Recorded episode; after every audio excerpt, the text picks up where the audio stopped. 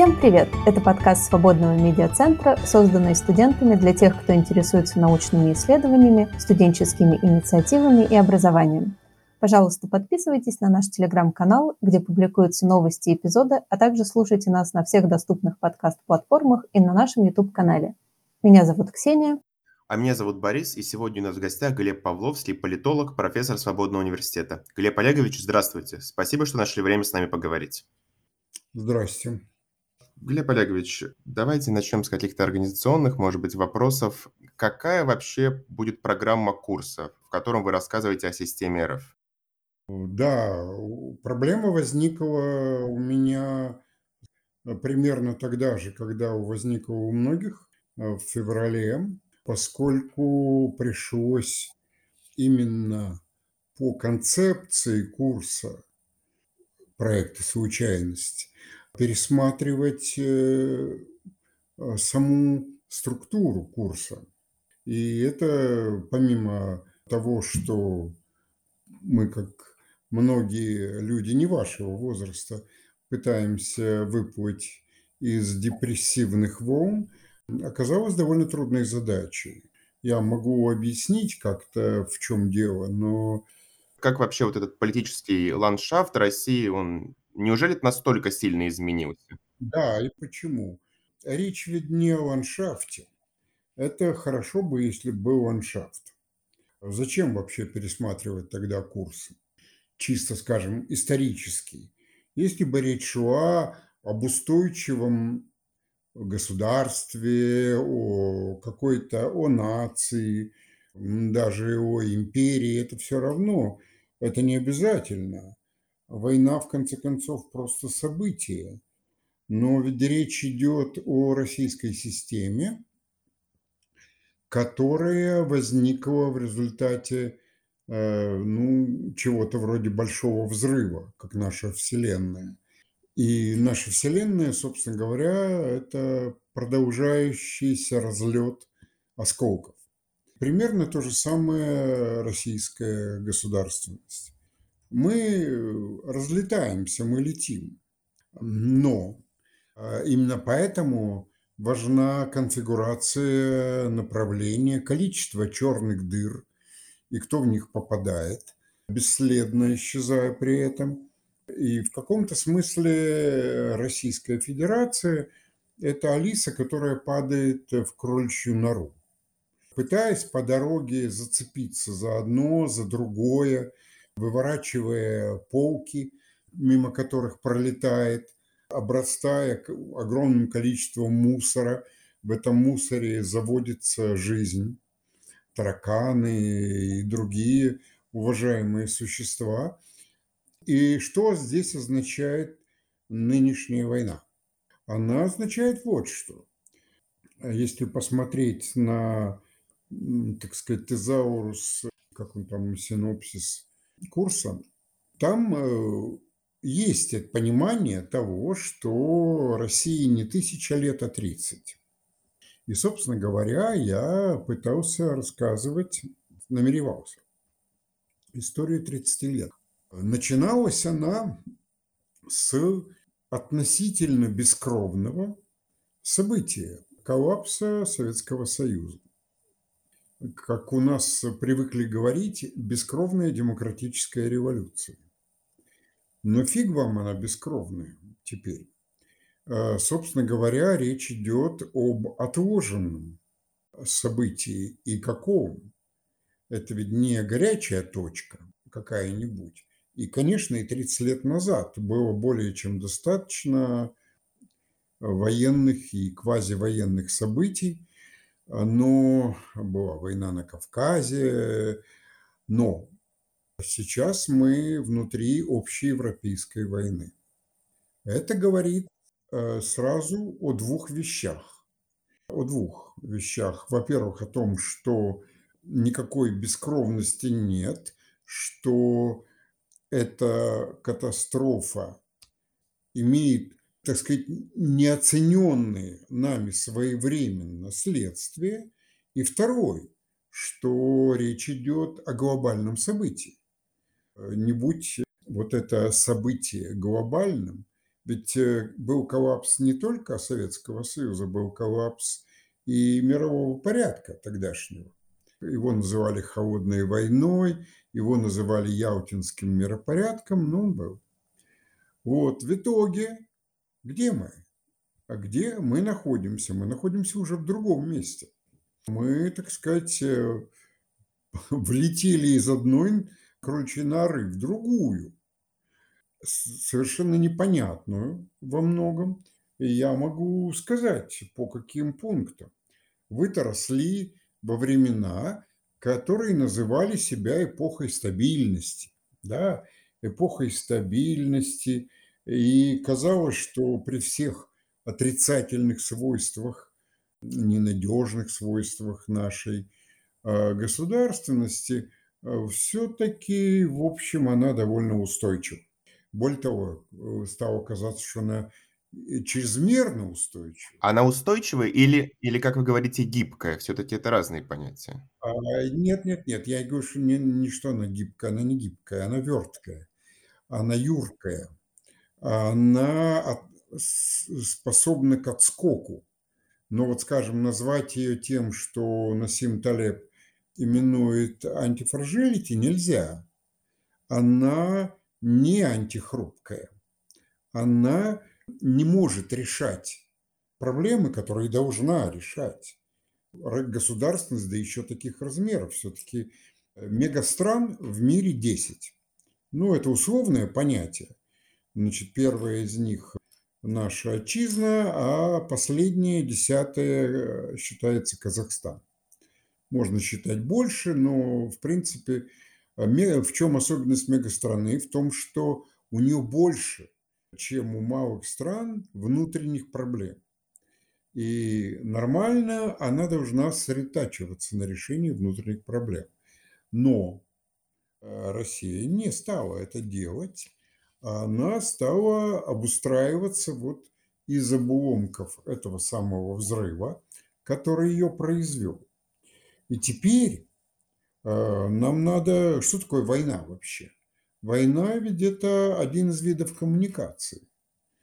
У него со своими особенностями, которые свойственны, так сказать, идет параллельно истории человека ровно столько, сколько человек существует, Homo sapiens. И война – это способ а, стран и сообществ решать те проблемы, для которых они не создали, так сказать, национальных и государственных институтов. Особенность войны та, что вы не создали, не создали. Ну, это э, тогда воюйте. Э, воюете в ходе войны, выяснится, во-первых, имеете ли вы основания на существование в этом мире. Это война покажет.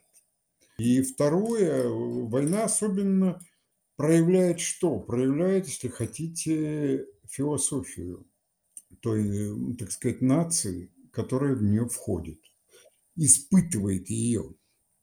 А теперь что нам нужно, что, что нужно заново понять?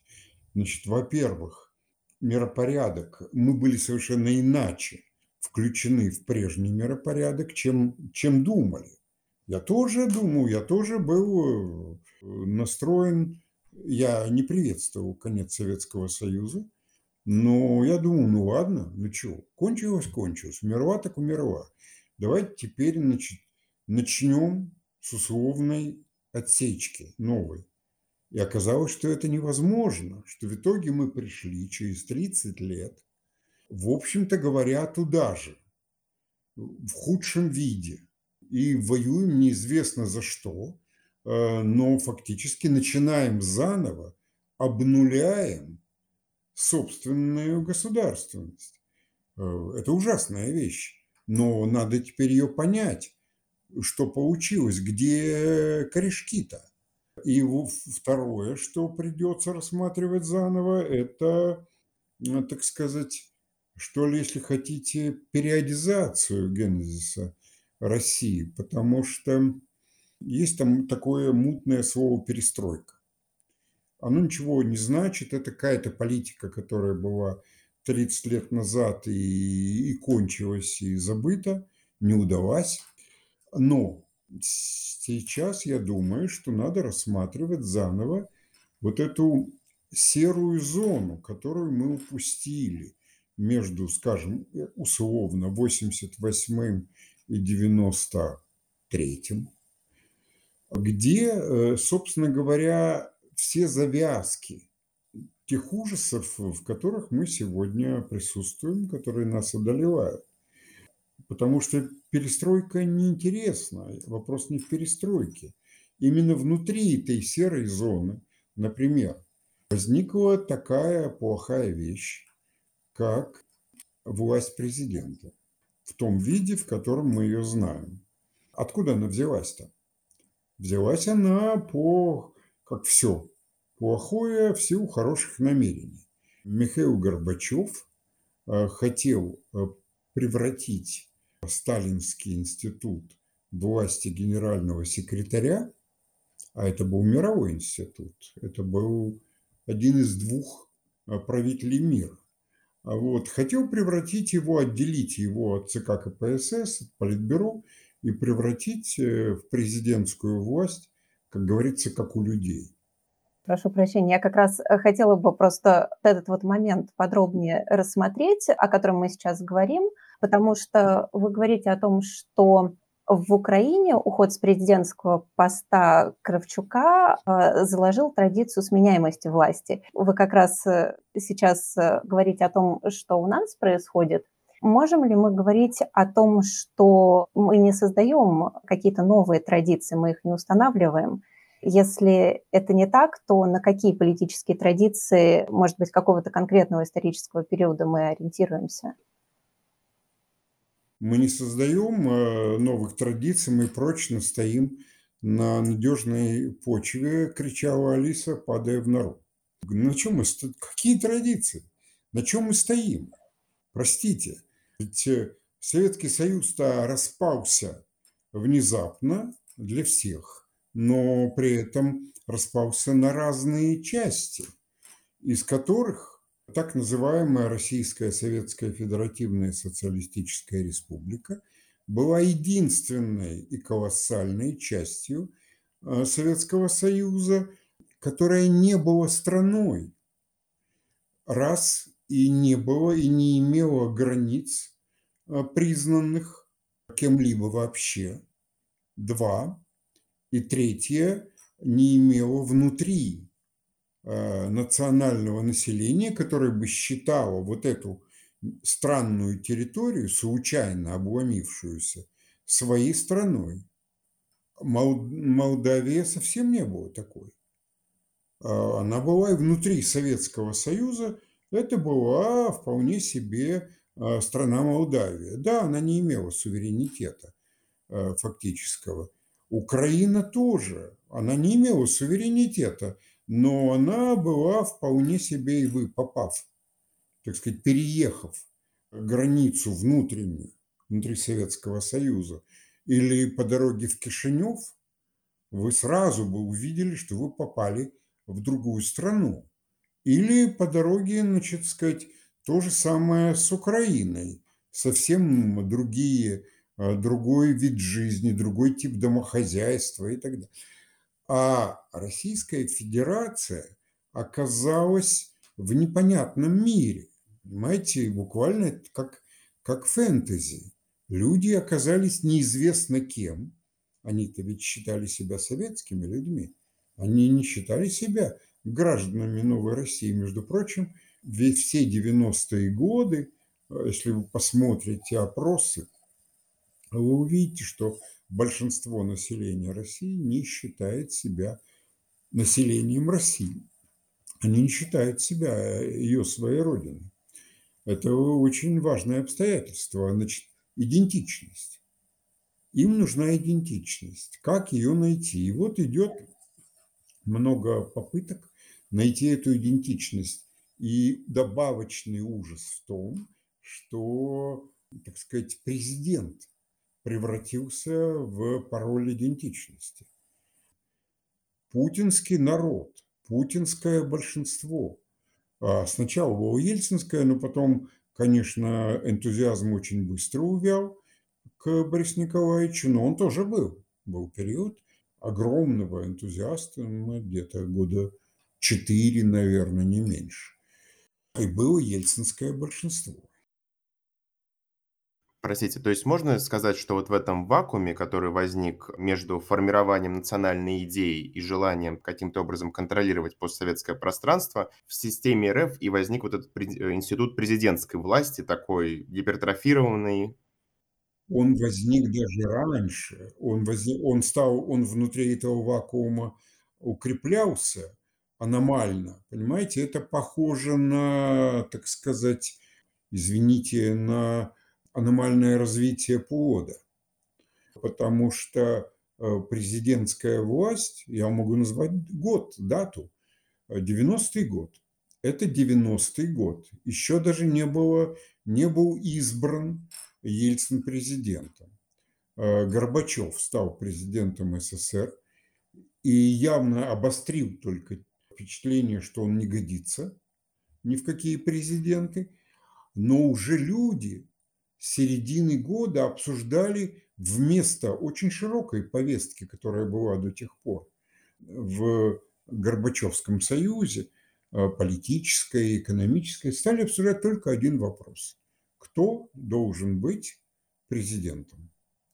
И началась э, конкуренция острейшая э, Горбачева и Ельцина, и она, собственно говоря, привела к тому, что через год что в итоге союз должен был распасться прежде всего, потому что нельзя было решить, иначе кто будет им руководить. А раз руководить будет Ельцин, это уже был консенсус, то ведь это хорошо известная вещь. Вот только что умер Кравчук.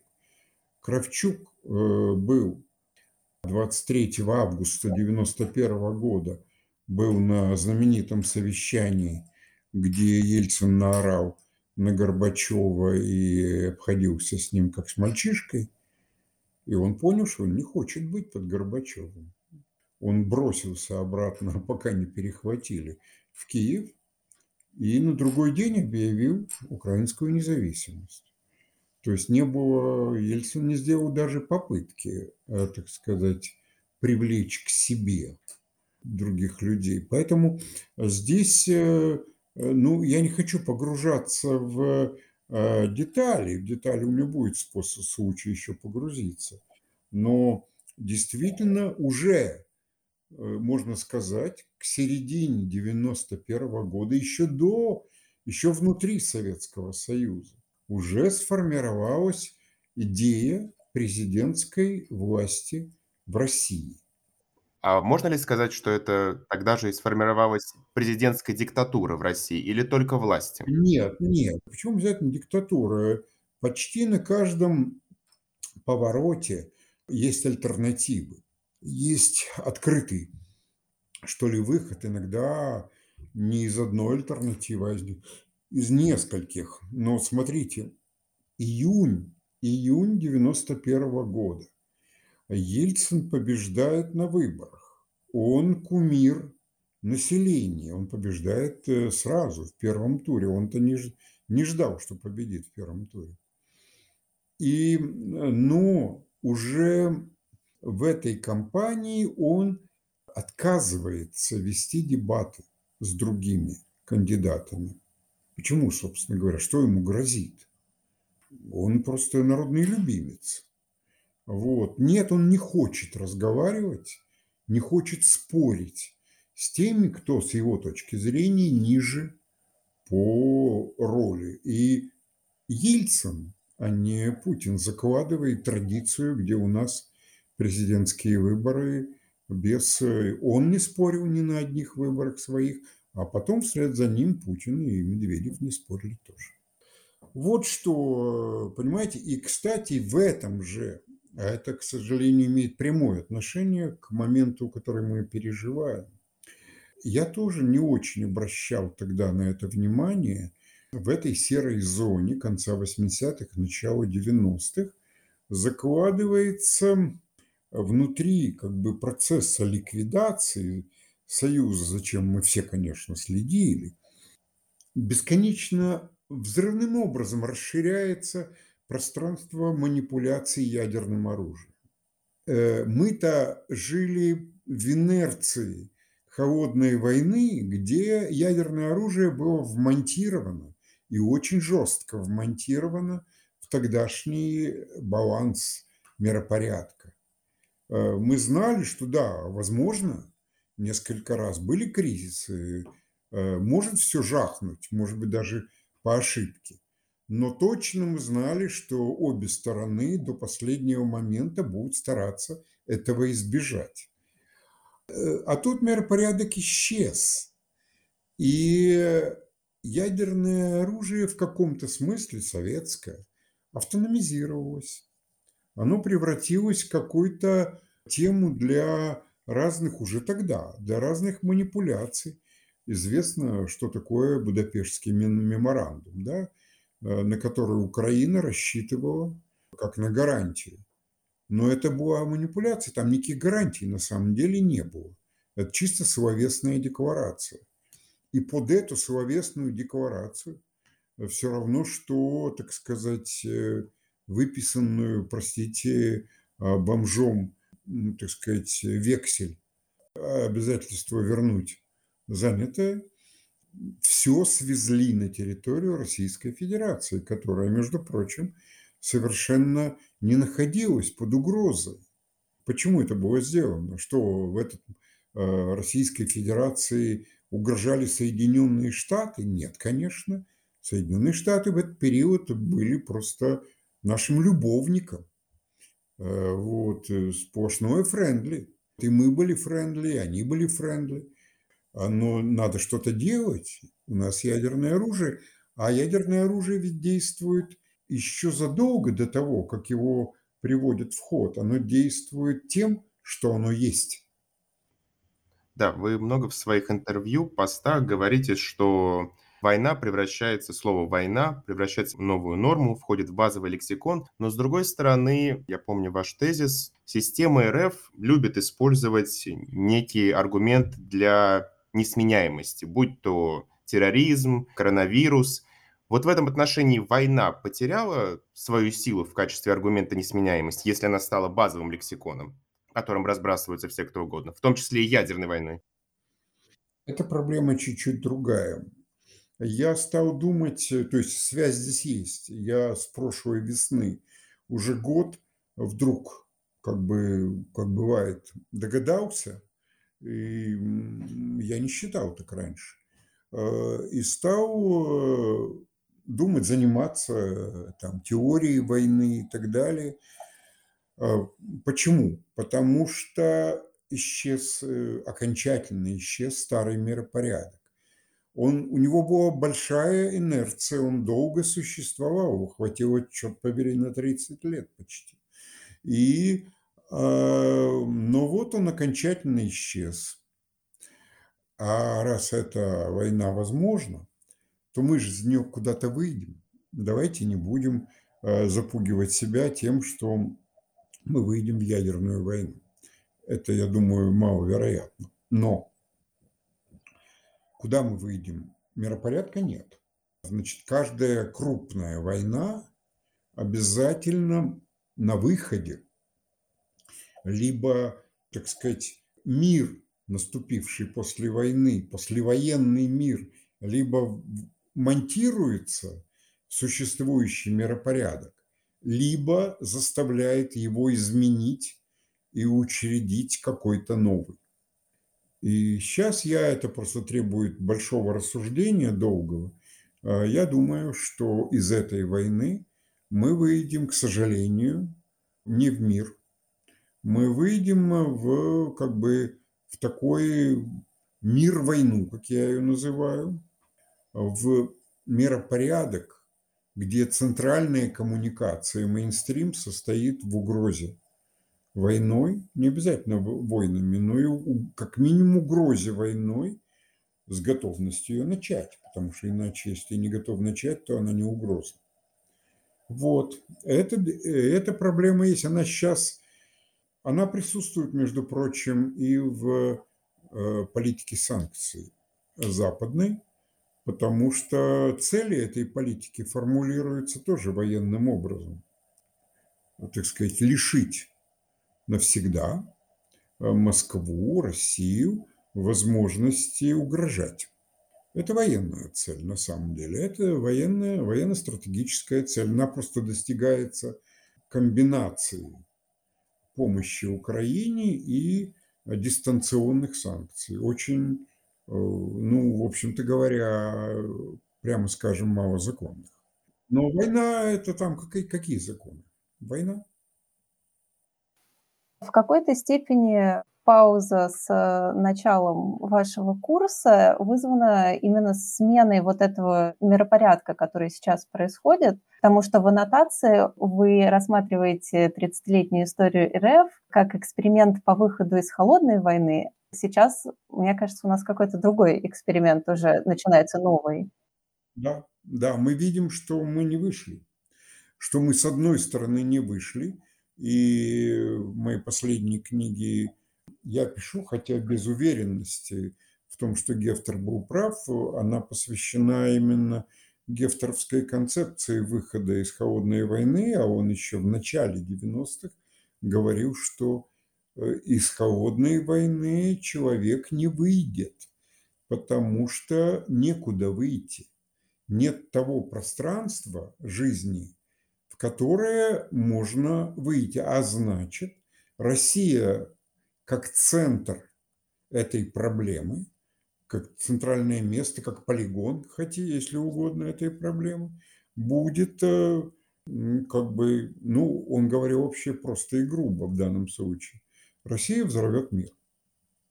А Россия взорвет, собственно говоря, она сейчас это и делает. Слава богу, оказывается, это можно делать не только с помощью ядерного оружия, но в принципе уже тот режим, например, глобальных санкций, обращенных к России, это уже не локальный режим, это не из, не из истории а, региональной России, это уже сейчас глобальный режим, потому что Соединенным Штатам приходится там ехать, договариваться, умасливать Китай, умасливать Индию, а, присоединиться к санкциям хотя бы в какой-то степени. А почему, собственно говоря, где речь идет только о России?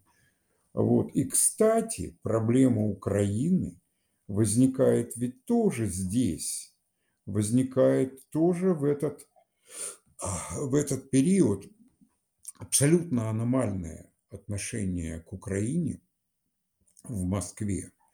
Но, кстати, и аномальное отношение в Киеве э, к России просто несоизмеримые размеры стран.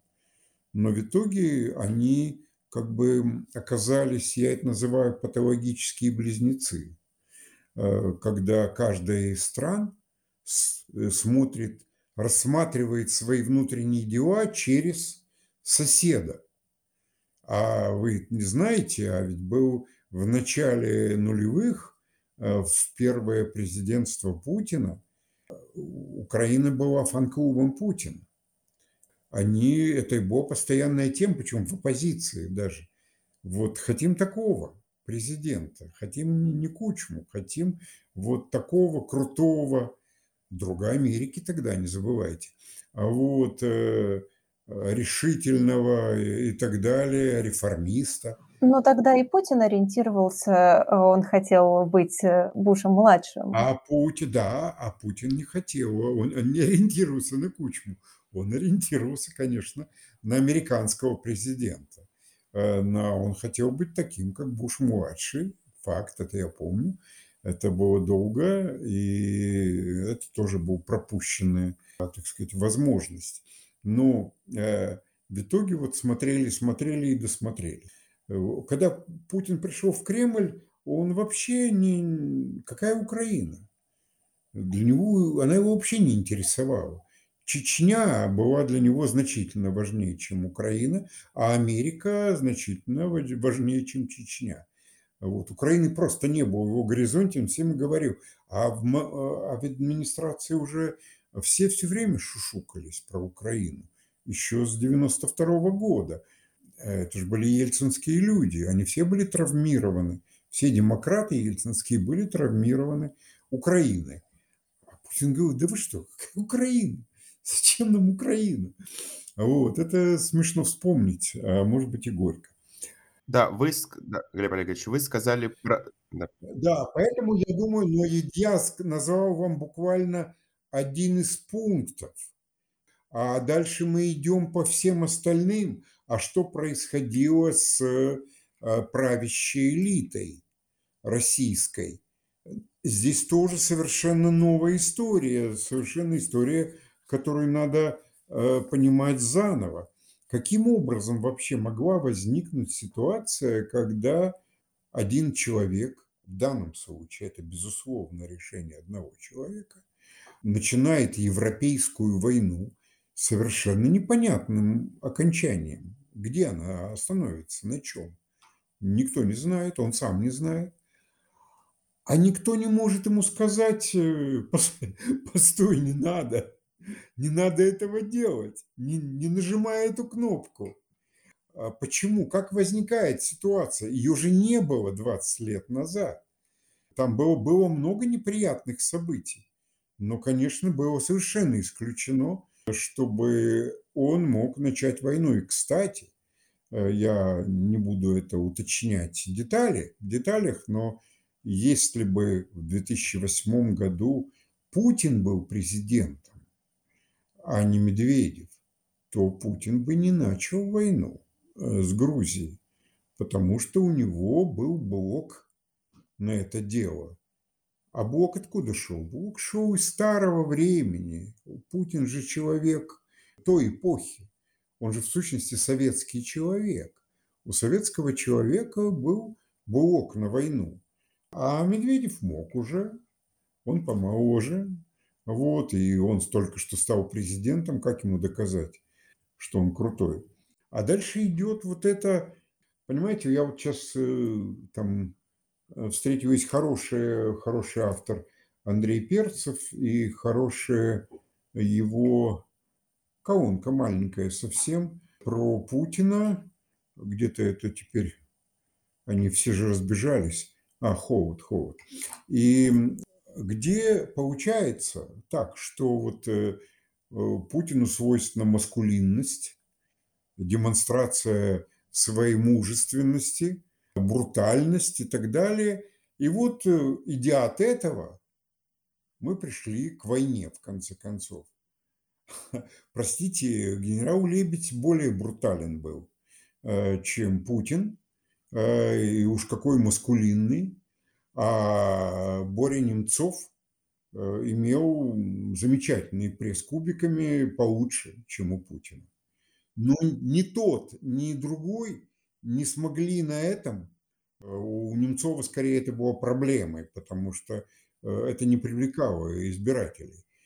Так что нельзя из этого вывести. Проблема в том, как возникла вот эта комбинация, этот ансамбль который Путина превратил в значительной степени при плохом реагировании его. Это точно, это не, он от этого не уйдет, он виноват в этом. Превратил в человека, который просто не способен взвешивать риски своего президентства. Давайте вернемся от э, занимательного путиноведения ближе к системе РФ. Вы в своей лекции для «Новой газеты», обсуждая диктатуру, понятие диктатуры, говорили, что вот в любую диктатуру заложен некий лимит. Заложен ли изначально, заложен ли некий лимит в систему РФ? Или вот ее верткость такая, она бесконечна? Он есть, он даже сегодня есть. Вот, казалось бы, Э, сейчас говорят, нет, он что, все, что захочет, он сделает. А мы только что видели, как этот э, всемогущий человек, начав переговоры о мире, испугался и отступил. В простом вопросе, в вопросе всего лишь о прекращении стрельбы. Дальше можно переговоры вести годами. Американцы с Конгом вели переговоры, если не ошибаюсь, пять лет. За это время ухайдакали больше людей, чем во время предшествующей войны. Вот, а он не смог. Хотя начал, мы видели, да, что это чудесный Совет Безопасности, где все трясущимися губами говорили, да-да, правильно, Владимир Владимирович. А вот э, что он навязал эту ситуацию. Смотрите, еще в конце, в декабре, да, в декабре прошлого года, там какой-то диктатура, да, диктатура, но там Совет по правам человека совместно с, с Федом и так далее, они все-таки довели дело до закона против пыток. Ну, зачем диктатуре э, нужен закон против пыток? Ей он не нужен, она без него может обойтись. Пример я и тогда э, имел в виду аргентинскую диктатуру, она довольно страшная была, она была в чем-то даже страшнее чилийской, хотя была менее долгой. Они там только там, списки уничтоженных там режиссеров, театральных э, писателей и так далее, там длиннейшие списки. Они просто подымали на самолете и сбрасывали их в океан. Ужасная диктатура, но она проиграла войну, и все. Да, ушла. касательно нашей российской диктатуры. Она не проиграла, она не про, она не может проиграть войну, потому что она бесформенна. Нет, диктатура не может, а система РФ может, поскольку вы разделили в прошлом году диктатуру и систему РФ. Да, да. Сказали, ну... что это какой-то некий тандем, но два раздельных понятия. Почему вы так считаете? Ну да, потому что диктатура это в конце концов некий режим действий. Режим действий. Вы можете даже бывают э, страны, где правитель входит в режим диктатуры и выходит потом из него сделает что-то, продавит что-то, а потом из него выходит. Кстати, таким образом доигрался царь Николай II. Он был то диктатором, то, реформи... то реформатором. А когда уже он стал руководить войной, то тут ему и конец пришел. Ну, кстати, это Путин понимал. Он смеялся над э, Николаем в этом аспекте. Теперь э, он, упаси Господи, теперь сам руководит войной. Понимаете, я ведь э, тоже как-то называть, я ведь тоже наблюдатель происшедшего. Мы с вами еще не знаем этого. Я могу, как э, профессор Соловей, что-то там вещать. У вас есть инсайды? О будущем, да, да, да, да, генерал причем и генерал, генерал СВР. А значит, э, э, нет, я, у меня есть инсайдеры, но... У вас есть майор.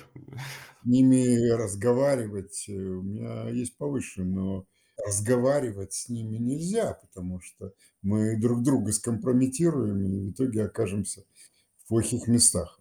Значит, есть проблема назвать Э, проблема, э, ведь наша система в принципе выталкивает население э, в роль наблюдателя, эксплор, вот, в эксплоринг. Поэтому, собственно говоря, население и не может все время там клянут, ах, черт, это пассивные, они такие трусливые, оппортунисты, а, а они эксплореры. Они просто, мало того, что они наблюдают, они еще и первопроходцы. Это же очень опасно э, внутри системы пробираться, чтобы так, чтобы выжить. Э, вот, вот я эксплорер. Как это совмещается с тем, что э, государственность и система РФ – это сумма усилий ее граждан, если граждане находятся на скамейке запасных? А нет, это не сумма усилий ее граждан. Это не так. Это не так. У нас э, скорее это... Я раньше любил образ эм, такой, я когда-то их много собирал на берегах Атлантического, извините, Тихого океана в Калифорнии. Такой есть парусник по латыни Велео.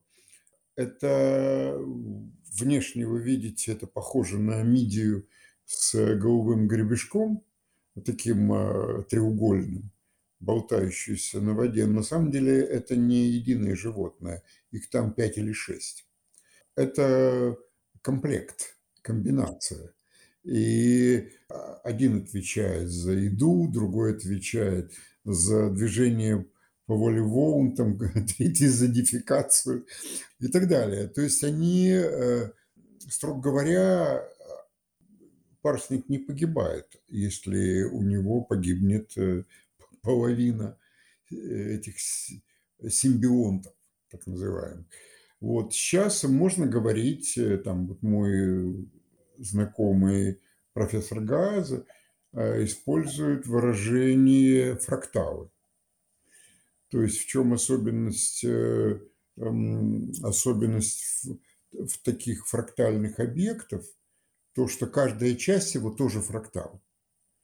Вот. Э, так же, как когда-то я, я писал в книге, что э, любая часть системы РФ ведет себя как вся система, таким же образом. В принципе, ну, в меру того, что у нее есть. Поэтому население, я даже предпочитаю говорить слово населенец, э, как такой типовой агент системы, а, он совсем не обеспечивает. Сам он не, не является основанием жизни а, системы. Он участник сделки. Участник сделки с властью, с агентами власти, фракталом. А фрактал там тоже не один. Их несколько есть фрактал силовой, есть фрактал Э, рациональной бюрократии, он, к сожалению, самый маленький, э, есть э, фрактал медиа власти, самый отвратительный и самый опасный. И еще, это я специально не занимаюсь деконструкцией. Я хочу сказать, что в центре сделка. Это очень важно. Сделка, она наметилась еще в середине 90-х. Суть сделки в том, что население получает возможность выжить и помощь, некую, некую поддержку в этом со стороны власти. Минимальную. Не, не получает помощи в развитии, э, в наращивании социального капитала и уж тем более во влиянии на власть. Но сделка, а сделка не договор, и она, вот это прочная вещь. Вот только что мы видели, как она сработала, причем дважды, э, в последние два месяца. Путин не решился э, провести мобилизацию, потому что мобилизация разорвала бы сделку. Населенец э, смотрит издалека по телевизору, а теперь еще и через социальные сети, на то, как идет война, но он твердо знает, что он не будет воевать и что он не будет прямо платить э, что-то за войну. Это он тоже несколько ошибается, но ладно. Вот, вот здесь вот эта прочная вещь, понимаете? Э, нельзя сказать, что население опор системы, она ее не строила, оно не строило ее. Э, система под политтехнологических комплекса политтехнологических э, инноваций. Это инновационная очень вещь. Да. Раз мы уже заговорили о населении, власти в 90-х годах удалось сформировать с населением вот эту сделку. Но, как вы говорили в некоторых своих прошлых интервью, что советской, постсоветской интеллигенции не удалось это сделать. Они отнеслись к этому населению пренебрежительно, спустя рукава, не наблюдаем ли мы такой же процесс сейчас, когда вот между вот этими двумя театрами военных действий, одном санкционном, другом настоящем, российская интеллигенция пренебрежительно относится к населению, ни во что его не ставит, и самое главное, не борется за его благосостоятельность. Ну, понимаете, так э, я не хотел бы, я не люблю интеллигенцию хотя сам к ней принадлежу. Это вообще свойство э, интеллигентов не любить интеллигенцию. Обычное довольно. Но я давно уже не люблю, еще со времен диссидентства. Тогда слово «либерал» ведь было почти ругательным. Но оно и сейчас? Не, но оно было ругательным о позиции, потому что либералами называли а, людей типа там Евтушенко э, и других, которые как бы сохраняли тесную и выгодную для них связь с властью, но в то же время там, она давала им возможность ездить за границу. Ну и считали себя свободомыслящими. Ну, сейчас не будем, это старые дела. Да, давайте к современным. Интеллигенция встроилась. Встроилась, причем в два этапа. Сперва неудачно. Если вы на машине съездите в начало 90-х годов, вы увидите, что существует такая каста, нелюбимая почти всеми, демократов. Демократии, о демократии не говорят, говорят о демократах. И э, прекрасный мем Федотова, этого руководителя в прошлом Совета по правам человека, он сказал, это где-то лет пять назад, он сказал, лучше не скажешь, демократия – это диктатура превосходного демократа. Да, они все так думали, они все так мыслили, и поэтому они все сгрудились вокруг Ельцина, считая, что они будут программировать президентскую власть и так далее. В итоге, в итоге это все очень плохо кончилось. Но потом вторая волна встроилась в эту власть, и не просто встроилась, она ее смоделировала. И я был в этой второй волне, я участвовал.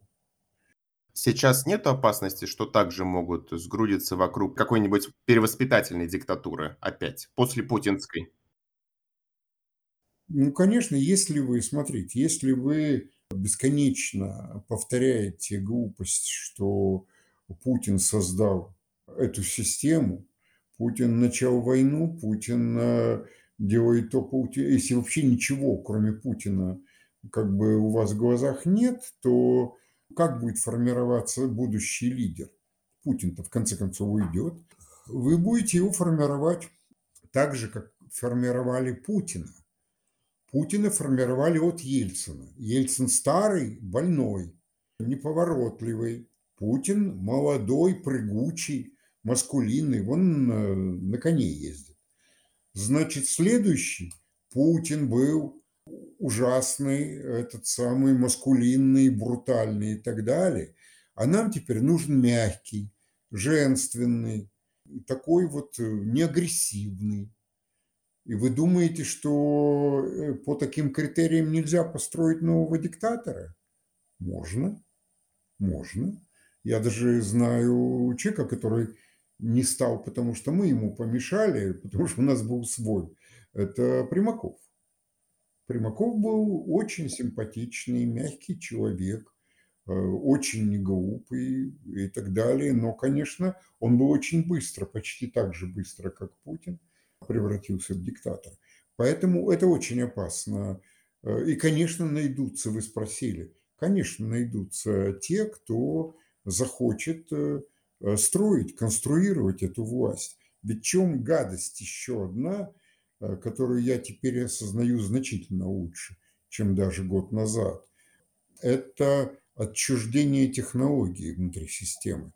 Мало того, что она была построена с помощью политтехнологий, а эти политтехнологии отслаиваются, она от них отчуждается, а дальше может их, во-первых, может экспортировать. Вот в частности беда с Украиной. Откуда, с чего она началась?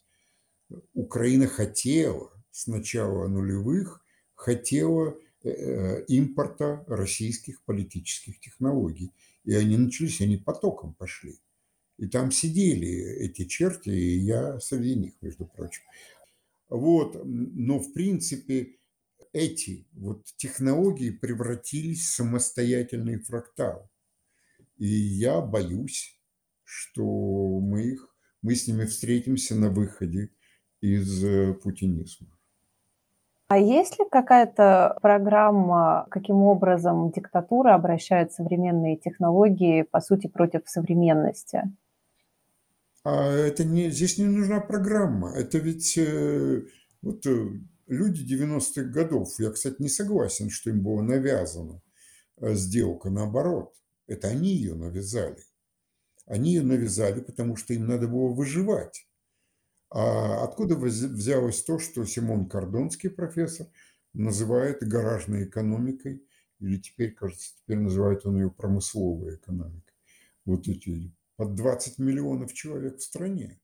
А откуда это взялось? Это взялось из инноваций на низком уровне, на уровне grassroots.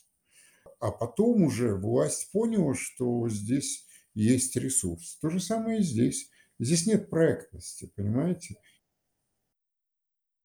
Ну, как вам сказать? Э, вот если э, там, я буду, если буду описывать, Бог даст, а, как, что происходило в 90-е, в 90-е возникало множество местных сделок, локальных, на локальном уровне, не только на региональном, вплоть до поселковых и городских. А потом в нулевые пришла Москва и национализировала все эти сделки. Как национализировала? Она их купила. Она их купила, она сказала всем боссам, что вы что, хотите сами, вам нравится самим собирать налоги, а хотите мы будем собирать налоги, а вам просто давать деньги. Прекрасное предложение. Тулеев был первым, кто, кто вскричал Бонзай. А вот, поэтому здесь, понимаете, будет ли э, инженерия выхода а, транзита, да, о котором я любил говорить, и на самом деле мы, к сожалению, война и оказалась реальным транзитом. Но инженерия будет, наверное, но какая она будет, я вам не могу сказать сейчас. Давайте под конец нашего выпуска Опять вернемся немножко к академической части. Вы пять лет назад в политическом диалоге с Екатериной Шульман на defter.ru, как давно это было, сказали вот, что российскому обществу не хватает какого-то своего особого языка для описания политических процессов, который был бы больше привязан к действительности. Сейчас, по прошествии пяти лет, вы видите, он начал как-то образовываться или все как было, так и осталось? Это более, эта проблема сильно обострилась даже с тех пор. И вы в социальных сетях, в том числе у профессоров и даже у некоторых профессоров а, свободного университета, например, у а, Гриши Юдина вы найдете эту тему, то а, мы сегодня оказались без языки. Ну да, мы можем кричать «давай войну», а дальше что? Мы можем предложить варианты exit strategy? Не можем а мы даже не можем их обсуждать. Как только мы начинаем говорить, даже в достаточно интеллигентном кругу, мы начинаем плеваться, ругаться, как стадо мартышек.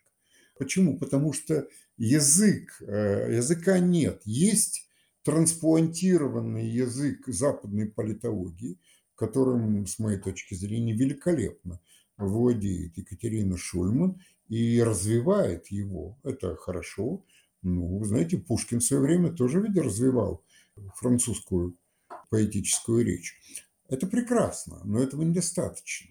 У нас нет навыка прямого взгляда на ситуацию, в которой мы находимся. Потому что прямой взгляд э, не показывает вам э, какой-то тип авторитаризма. Может быть, мы этот узнаем, сложность этого типа авторитаризма Э, потом, постфактум, когда его не будет-то уже.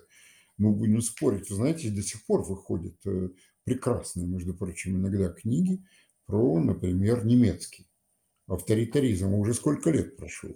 Потому что это сложная проблема. Как это получается? Э, поэтому сегодня действительно существует проблема просто посмотреть на то, что находится у нас перед глазами – и увидеть, как э, это вот иногда диктатура, иногда не диктатура.